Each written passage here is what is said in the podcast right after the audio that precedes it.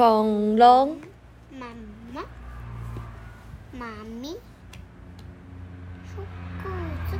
说故事，大家晚安。我们今天要讲什么？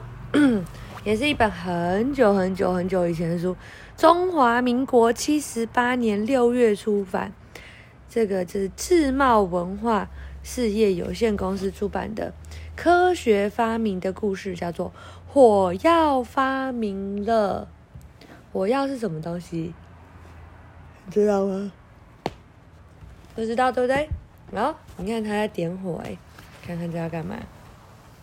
这什么东西？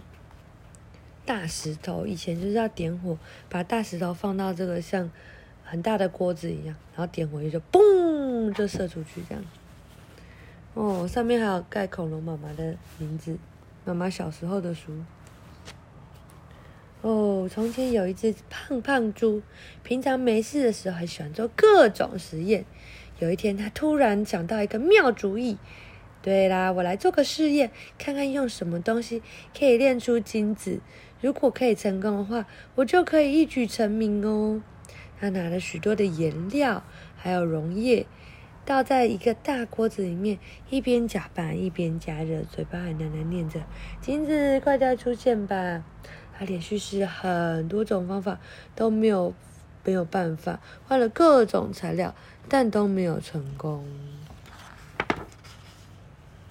胖胖猪一点也不气馁，心想：一定是因为原料有问题，我再用用别的东西来试试看吧，说不定马上就可以炼出金子来喽。他改用硫磺、碳金和硝石混合在一起。搅拌均匀后，就在锅子底下点起火来，因为它要把它融化，对不对？一点，轰的一声，不晓得为什么锅子竟然爆炸了，太夸张了吧？对呀，轰，锅子不见了。胖胖猪被强大的力量震得倒在地上，哇！怎么会这怎么一回事啊？好痛哦！